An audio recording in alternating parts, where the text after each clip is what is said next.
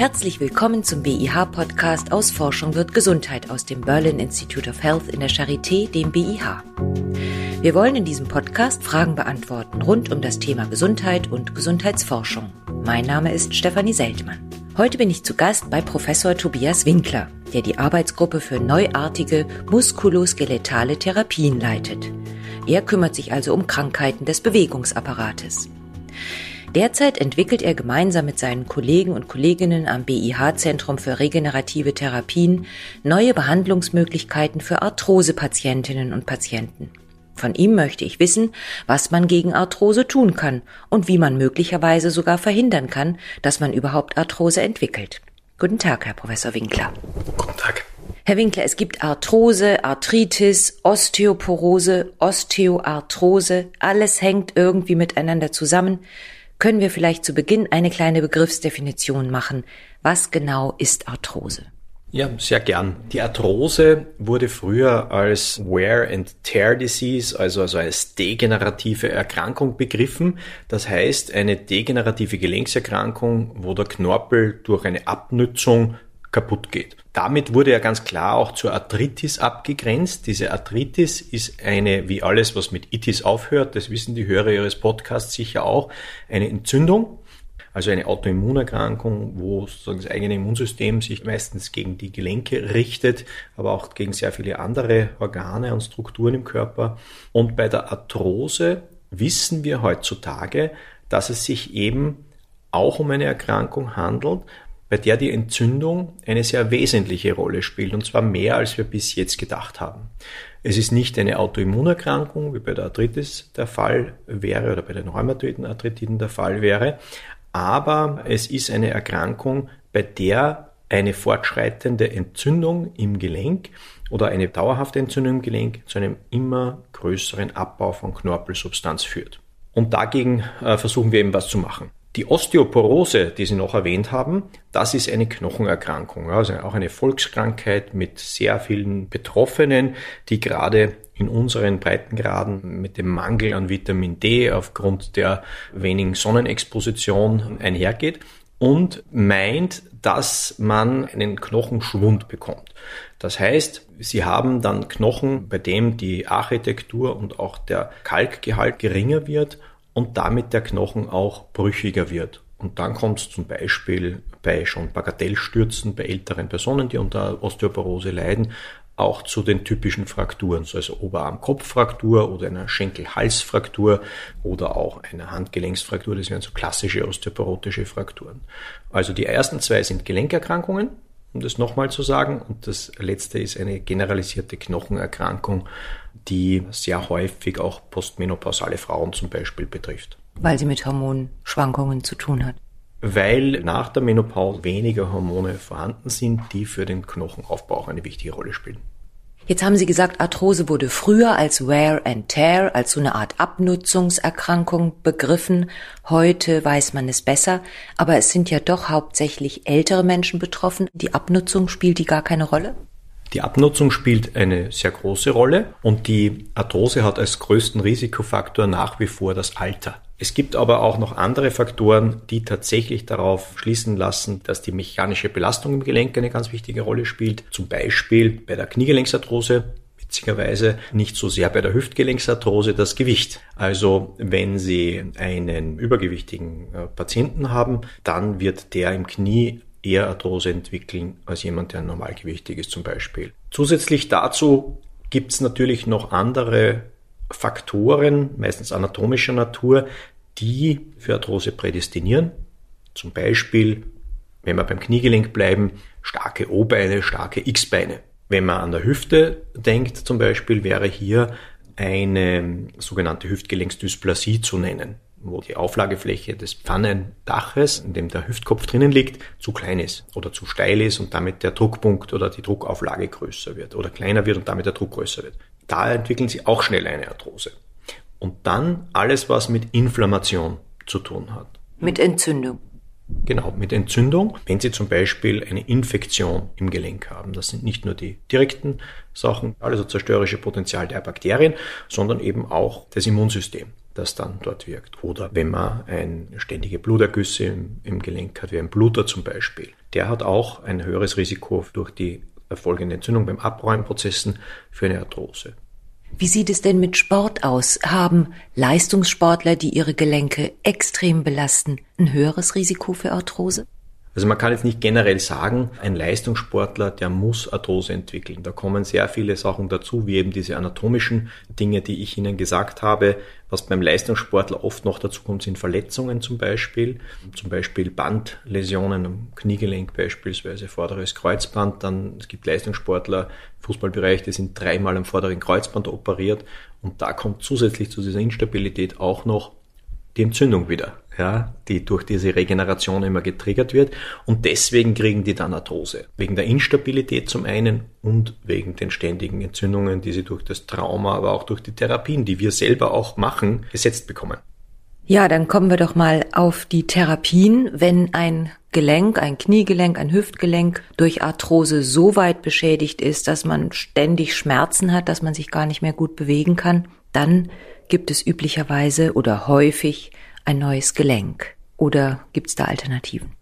Jetzt bin ich Orthopäde und Unfallchirurg und als Orthopäde hätte ich Ihnen gesagt, natürlich machen wir eine Prothese. Jetzt hat es aber natürlich in der letzten Zeit sehr viele Entwicklungen in dem Bereich gegeben und gerade meine Arbeitsgruppe forscht sehr intensiv daran, Prävention zu betreiben. Es geht bis in den Ernährungsbereich, wo man dann Patienten berät, welche antiinflammatorische Ernährung sie zu sich nehmen sollen oder welche inflammatorische Ernährung sie nicht mehr machen sollen. Das läuft auch hinaus dann auf Therapien, an denen wir forschen, um Arthrose im Frühstadium zu erkennen und zu therapieren. Wir forschen zum Beispiel in einem Projekt, wie kann man frühzeitig Arthrose überhaupt erkennen? Und in einem anderen Projekt wiederum schauen wir uns an, wie eine Therapie, die wir bei unseren Patienten in der Sprechstunde sehr häufig einsetzen, die Plasmatherapie mit Eigenplasma, welche Patienten darauf ansprechen und welche nicht ansprechen, das auch bisher ungeklärt ist.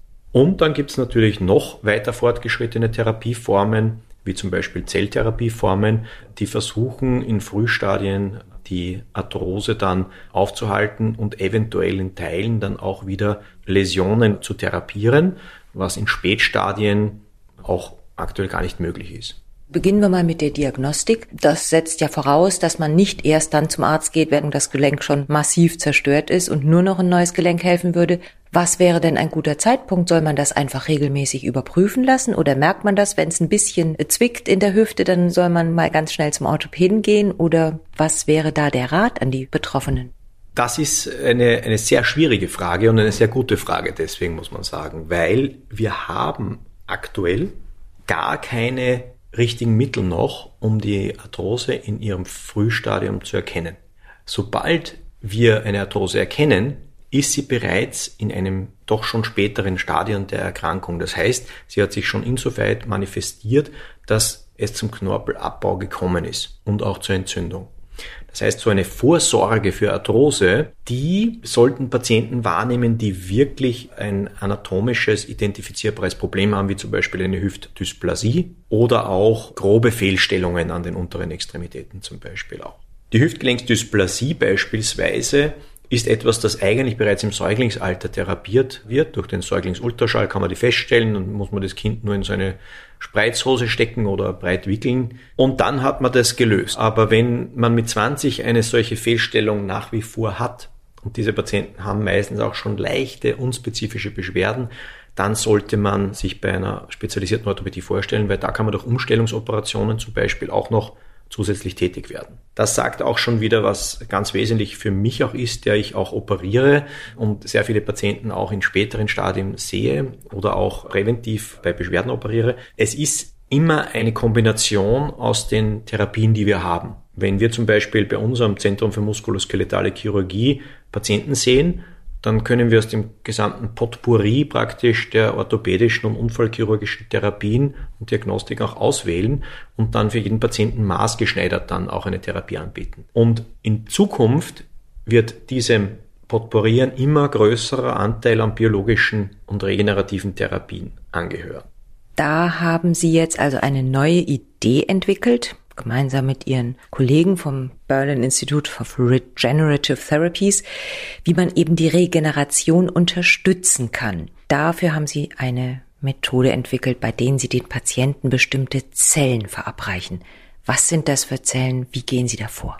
Wir haben zwei große Krankheitsblöcke oder, oder Krankheitsentitäten, die wir hier therapieren. Wir therapieren Knochenverletzungen, wir therapieren Sehnenverletzungen. Aber auf die Krankheiten, die Sie jetzt, glaube ich, meinen, handelt es sich um Muskelverletzungen zum einen und zum anderen um die Arthrose die wir gerade besprochen haben. Ich selber forsche, seit ich hier an der Charité bin, und das ist mittlerweile, auch wenn man es vielleicht nicht hört, schon 18 Jahre, an einem Modell für Muskelverletzungen. Und wir haben schon früh begonnen mit äh, Knochenmarks-Stromazellen, die wir aus dem Knochen entnehmen, das Individuum selber. Hier haben wir Injektionen durchgeführt in den verletzten Muskel und haben festgestellt, dass dieser Muskel immer stärker wurde nach dem Trauma. Das haben wir dann aus der Präklinik in eine Phase 1-2 Studie überführt und konnten dann auch erfolgreich das in eine Phase 3 Studie überführen, wo wir erneut das gleiche Ergebnis gerade auch gefunden haben, dass nämlich die Muskulatur tatsächlich durch die Therapie stärker wird.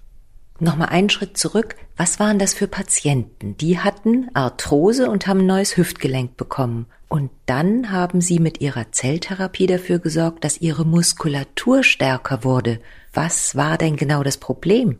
Diese Patienten, diese Arthrose-Patienten, wie Sie da korrekterweise schon gesagt haben, kriegen oder bekamen eine Hüftprothese. So eine Hüftprothese muss man ins Gelenk, in das ehemalige Gelenk einsetzen und um dort vor Ort das machen zu können, muss man dieses Gelenk zunächst mal exponieren, also auffinden und praktisch aufmachen. Freilegen. Genau, freilegen. Und nach dieser Freilegung wird die Prothese implantiert, was so eine Dreiviertelstunde, Stunde ungefähr dauert. Und egal, ob man da jetzt durch die Muskulatur durchgeht, indem man die Muskulatur anschneidet oder ob man die Mus zwischen den Muskelschichten reingeht und dann die Muskulatur wegdrängt, man verletzt immer Muskulatur. Selbst minimalinvasive Zugänge, die heutzutage sehr promoted werden, sind immer wieder natürlich, da gibt es schöne Arbeiten dazu, dafür verantwortlich, dass Muskulatur einfach nach solchen Eingriffen untergeht. Und das haben wir adressiert. Also wir haben in diese Muskulatur nach der Operation Zellen gespritzt. Und das sind mesenchymale Stromazellen, die aus der Plazenta gewonnen werden, also aus dem Mutterkuchen der mütterlichen Seite des Mutterkuchens.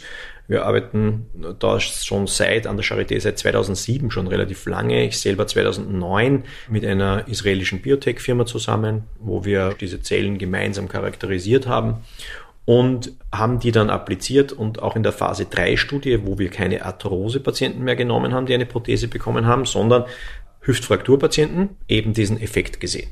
Auch die Hüftfrakturpatienten haben eine Prothese bekommen, genau in dem gleichen Weg sozusagen wie auch die Arthrosepatienten in der Phase 1-2-Studie. Dann haben die Zellen dabei geholfen, den Muskel zu stärken.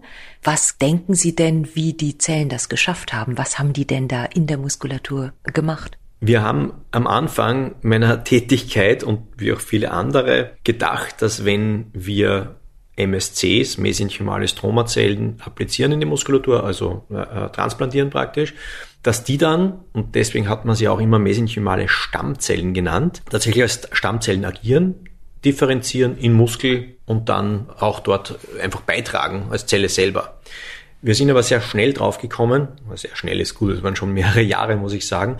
Wir haben gesehen, dass diese Zellen eigentlich nur mehrere Wochen im Körper sind und auch nur ganz wenige sich mit Muskelfasern verbinden, die meisten aber im Interstitium, also im Zellenzwischenraum liegen und dort praktisch wie so kleine Biokraftwerke Stoffe produzieren in Antwort auf das Milieu, das da drinnen vorherrscht und damit zur Regeneration beitragen. Und das ist der tatsächliche Wirkungsweg dieser Zellen. Was man auch weiß, das ist auch interessant, wenn ich keine Verletzung habe, dann macht die Zelle auch nichts. Das heißt, sie braucht schon einen Trigger dann, einen Auslöser, wo sie dann sagen kann, okay, there is a problem, I have to fix it, um in einem chirurgischen Satz das zu sagen. Also da ist ein Problem, das muss ich lösen, das genau. Äh, stachelt die Zelle an.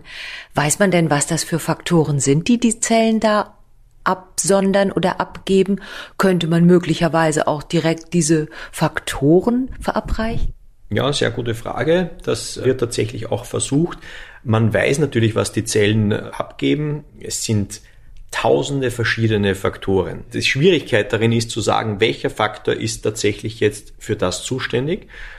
Und alles, wo man bisher einen Faktor glaubte, isoliert zu haben und nur den gegeben hat, hat fehlgeschlagen, weil es die orchestrierte Aktion ist. Und wir haben hier am BCAT, am BH und auch am Julius Wolf Institut sehr viel dazu geforscht. Die äh, Katharina Schmidt-Bleek zum Beispiel in ihrer Gruppe, aber auch der Sven Geisler zum Beispiel, wo man festgestellt hat, in welchen Stufen Heilung abläuft. Diese Heilungsstufen sind extrem komplex. Das sind wie wellenförmig nach so einer Muskel- oder Knochenheilung. Und das ist unglaublich schwer zu imitieren. Das ist nicht so, dass man dann eine Tablette nimmt und selbst wenn man von den Zellen sogenannte Exosomen isoliert, das sind so kleine Bläschen, die in der Zelle drinnen sind, die hat man von den Zellen isoliert und dann hat man die gespritzt, hat geglaubt, das löst das Problem. Das hat es aber nicht gemacht, weil sie in verschiedenen Phasen der Heilung verschiedene Exosomen bräuchten. Und eine Zelle kann das. Die liegt da drinnen, kriegt eine Information und agiert entsprechend dieser Information. Und das ist das, was wir natürlich versuchen, auch ohne Zellen zu imitieren. Das sind aber noch Versuche, die im extremen Vorstadium sind, muss ich sagen. Und die Zelle ist bis jetzt das Medium, das das am besten machen kann. Wie lange hält denn die Zelle im fremden Körper? Wie lange bleiben die denn am Leben? Diese Zellen sind nicht für alle Zeit im Körper, wie man eben früher gedacht hat, sondern nur für einige Wochen. Es kommt auf die Indikation drauf an, wenn man intramuskulär spritzt, zum Beispiel bei dieser Zelle, die ich jetzt erwähnt habe von der Plazenta, dann sind es circa zwölf Wochen maximal. Und werden die gar nicht abgestoßen vom Immunsystem? Auch eine sehr gute Frage. Diese Zellen sind zwar allogene Zellen, das heißt, das sind Zellen, die von einem anderen Individuum kommen, aber sie haben, wie alle mesenchymale Stromazellen, nur eine sehr geringe Immunogenität. Damit sind sie zu unterscheiden von zum Beispiel einem Organtransplantat, ja, einer neuen Leber zum Beispiel oder einer neuen Niere, wo sehr viel sogenannte HLA-Proteine drauf sind. Diese Antigene werden erkannt vom Immunsystem und damit kommt es zu schweren Abstoßungsreaktionen, wenn man die, das Immunsystem nicht supprimiert, also unterdrückt. Und das muss man bei diesen Zellen nicht machen. Und jetzt haben diese Zellen also offensichtlich eine gute Wirkung gehabt, indem sie die Muskulatur gestärkt haben. Hat das den Patienten denn geholfen nach ihrer Oberschenkelhalsfraktur oder mit ihrem neuen Hüftgelenk? Sind die dann schneller wieder auf die Beine gekommen? Also was wir gesehen haben, ist, dass die Muskulatur dieser Hüftabspreizer und damit auch der Stabilisatoren des Gelenkes und des Beckens signifikant stärker geworden sind. Also wir haben da wirklich ein Ergebnis gehabt, das fast um 30 Prozent steigern konnten, diese Kraft. Wie sich diese Kraft dann auswirkt, das ist wiederum eine andere Frage, weil die Mittel, die wir zur Verfügung haben, um das zu messen, teilweise sehr komplex sind und, und nicht so einfach übertragbar sind. Wir haben zum Beispiel einen Unterschied gesehen, dass die Patienten schneller gehen konnten in einem sechs Minuten G-Test zum Beispiel. Aber da sind die letzten Auswertungen auch noch nicht vorhanden. In anderen Endpunkten haben wir zum Beispiel keinen Unterschied gesehen, wo wir dachten, wir werden einen Unterschied sehen. Jetzt haben Sie noch eine neue Studie begonnen, für die Sie gerade 7,5 Millionen Euro eingeworben haben, in der Sie testen wollen, ob die Zellen möglicherweise auch schon präventiv wirken können, also einer starken Fortschreiten der Arthrose vorbeugen können, noch bevor das Gelenk ganz kaputt geht. Wie kann das funktionieren? Ja, das war eine gute Nachricht jetzt, die uns gerade von der Europäischen Kommission da erreicht hat, dass sie dieses Projekt unterstützen wird zur Arthroseprävention in sehr frühen Stadien der Arthrose schon. Wir haben bei diesem Projekt zwei verschiedene Ansätze. Zum einen wird eine Trainingstherapie, eine Trainingsintervention durch Nick Bryson und Georg Duda hier entwickelt, eingesetzt, die wir auch an der Charité im BH verwenden, um Arthrose-Patienten nach einem Kreuzbandersatz die Stabilität anzutrainieren, dass sie eben keine Arthrose entwickeln. Und die zweite große Studie, die in dem Projekt drinnen ist, ist eine Studie, wo wir das antiinflammatorische, also entzündungshemmende Potenzial der Zellen einsetzen wollen, um durch eine Injektion ins Gelenk und in die Muskulatur ums Gelenk zu verhindern, dass die Arthrose fortschreitet. Ja, also das ist vor allem dieses antientzündliche Potenzial, das die Zellen haben. Wir wissen heutzutage, dass das Immunsystem nicht nur eben Keime abwehrt, wie wir früher immer gedacht haben, sondern es ist in Wahrheit ein ganz großes und wichtig, das wichtigste regenerative System im Körper. Das heißt, ohne diese Entzündungsprozesse, die eben auch gut sein können, gäbe es gar keine Regeneration.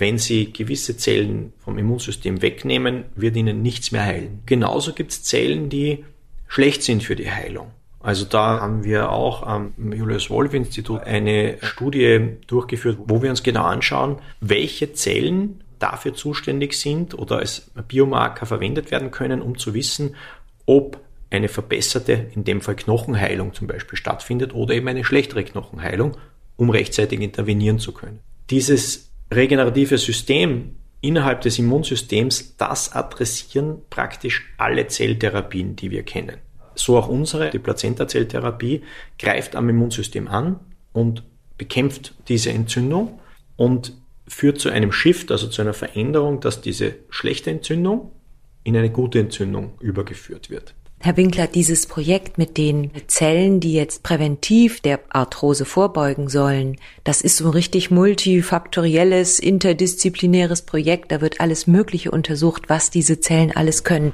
Vielleicht können Sie dazu noch ein bisschen was erzählen. Wir haben schon erläutert, dass die Arthrose eben eine Erkrankung ist, die sehr vielfältig ist und die in sehr vielen Bereichen auch noch unverstanden ist. Und wir haben jetzt ein Konsortium zusammengestellt, in dem zum Beispiel die Genetiker eine ganz wichtige Rolle spielen in der Aufklärung der genetischen Prädisposition, die mit existiert und wie Patienten dann ansprechen.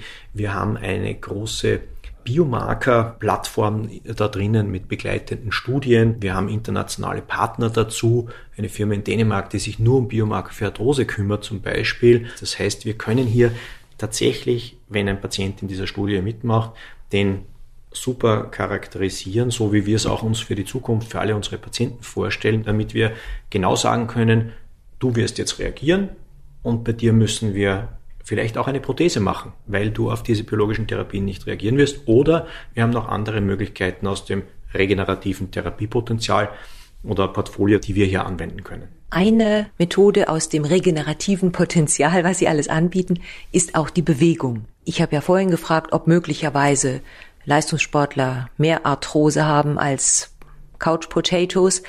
Aber es gibt ja wahrscheinlich noch das große Feld dazwischen und eine regelmäßige Bewegung, sagt man, ist ja auch gut für die Knochen, für die Gelenke, um sie zu erhalten. Liegt da vielleicht das Potenzial dieser anderen Therapieform, die Sie auch anbieten, der Bewegungstherapie, um Arthrose möglicherweise vorzubeugen? Sie sehen mich während Ihrer Frage schon nicken. also die Bewegung ist ohne Zweifel eine der wichtigsten Sachen für die Gelenkhomöostase, also für das Gleichgewicht, in dem sich so ein Gelenk befindet und auch der Gelenkknorpel. Der Gelenkknorpel ist eine der wenigen Substanzen des Körpers, die einmal gar nicht durchblutet ist und auch keine Nerven drinnen hat. Das sind Zellen, die könnte man selber als Couch Potatoes bezeichnen. Ja, die sind ganz dick und rund, haben aber ganz eine große Schicht und Zytoplasma rund um sich und die müssen Druck ausgleichen einfach. Und die liegen da gemütlich in ihrer Substanz drinnen, manchmal eine, manchmal zu zwei, manchmal äh, zu mehreren. Und ähm, und gleichen Druck aus. Und diese Ernährung geschieht über Diffusion. Also das heißt, da wird über die Gelenkflüssigkeit und übers Blut wird es auch reingedrückt in den Knorpel und dafür spielt die Bewegung eine ganz wichtige Rolle. Wenn Sie Knorpel auch unbelastet lassen, wird er Ihnen das nicht danken, genauso wie es der Knochen nicht macht. Der auch übrigens eine ganz wichtige Rolle spielt, auch für die Arthroseentstehung und auch die Arthroseprävention tatsächlich. Also Sie brauchen Bewegung, das sollte aber gesunde Bewegung sein, also extremst Lasten auf die Gelenke sind dann wiederum natürlich kontraproduktiv. Es geht bis dahin, dass sogar manche Extrembelastungen im Berufsleben tatsächlich dann auch als Arbeitserkrankungen praktisch anerkannt werden, was Arthrose anbelangt. Die Beispiel gelenkschonendsten und, und auch besten Bewegungen sind so zyklische Bewegungen oder repetitive Bewegungen unter geringem Impact, wenn man das so haben möchte, also unter geringer Last. Empfehlen Sie mal ein paar? Die Klassiker sind natürlich Schwimmen, äh, zum Beispiel Radfahren, leichtes Joggen, aber man muss ein bisschen aufpassen. Schwimmen zum Beispiel, ein Arthrosepatient eine Kniearthrose hat, dann kann es sein, dass das Brustschwimmen mit dem Froschtempo praktisch eher kontraproduktiv ist, weil dadurch ein Moment auf das Knie kommt, das ihm wehtut. Und deswegen muss man da immer individuell auf die Leute auch eingehen, um zu schauen, welche Sportart und welches Lebensmodell tatsächlich für die Menschen am besten sind.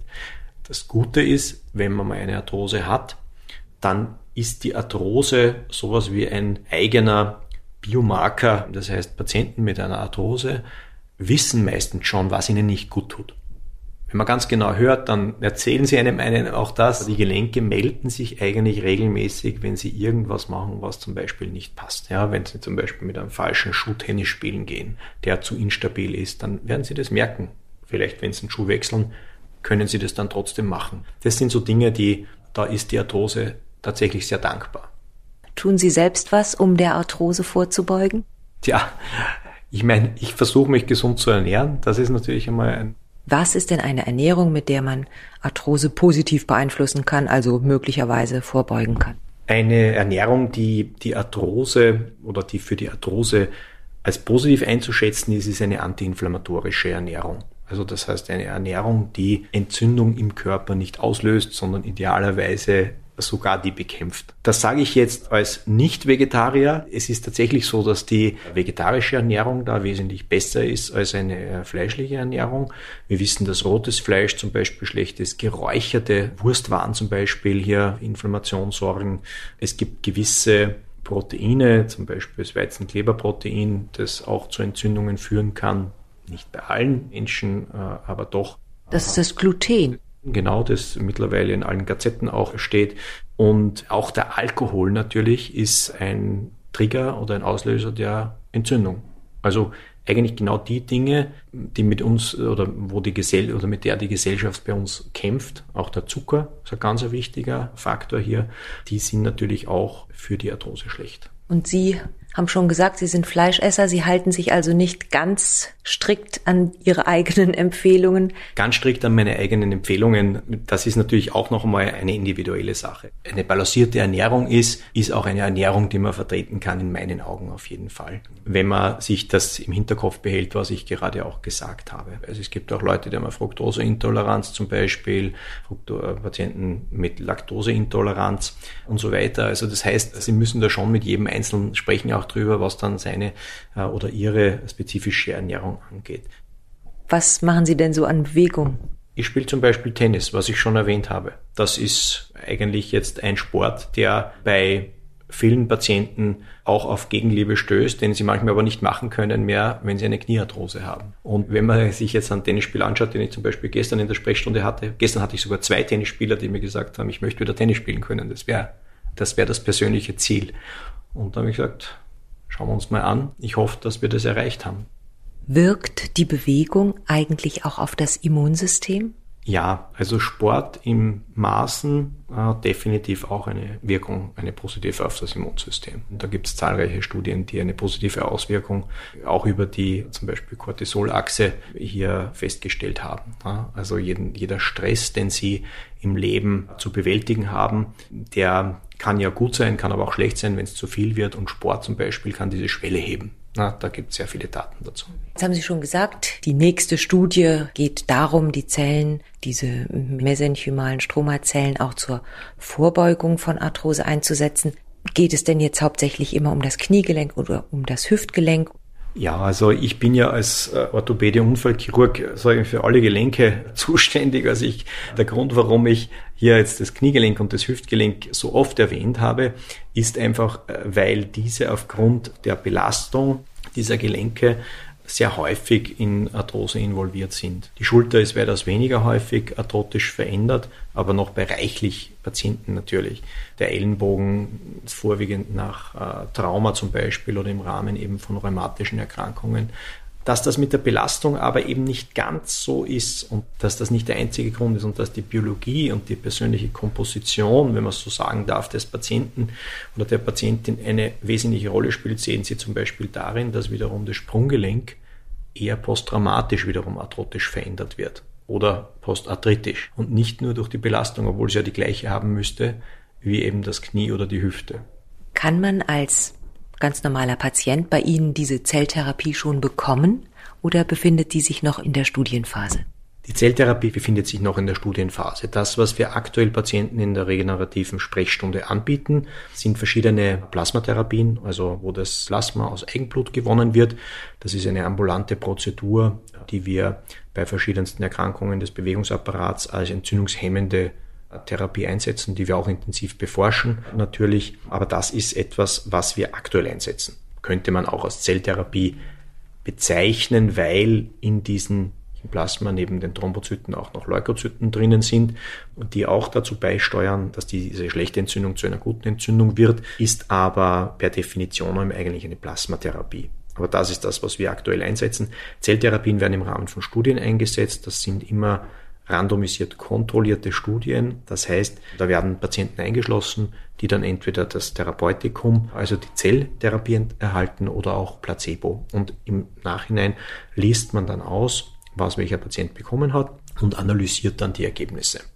Ja, dann wünschen wir Ihnen alles Gute für die neue Studie, dass da spannende Ergebnisse herauskommen und bedanke mich ganz herzlich für das Gespräch.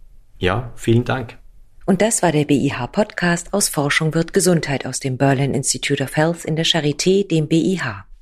Professor Tobias Winkler erklärte, was man gegen Arthrose tun kann. Falls auch Sie eine Frage zur Gesundheit oder zur Gesundheitsforschung haben, schicken Sie sie gerne an podcast.bih-charité.de. Tschüss und bis zum nächsten Mal, sagt Stefanie Seltmann.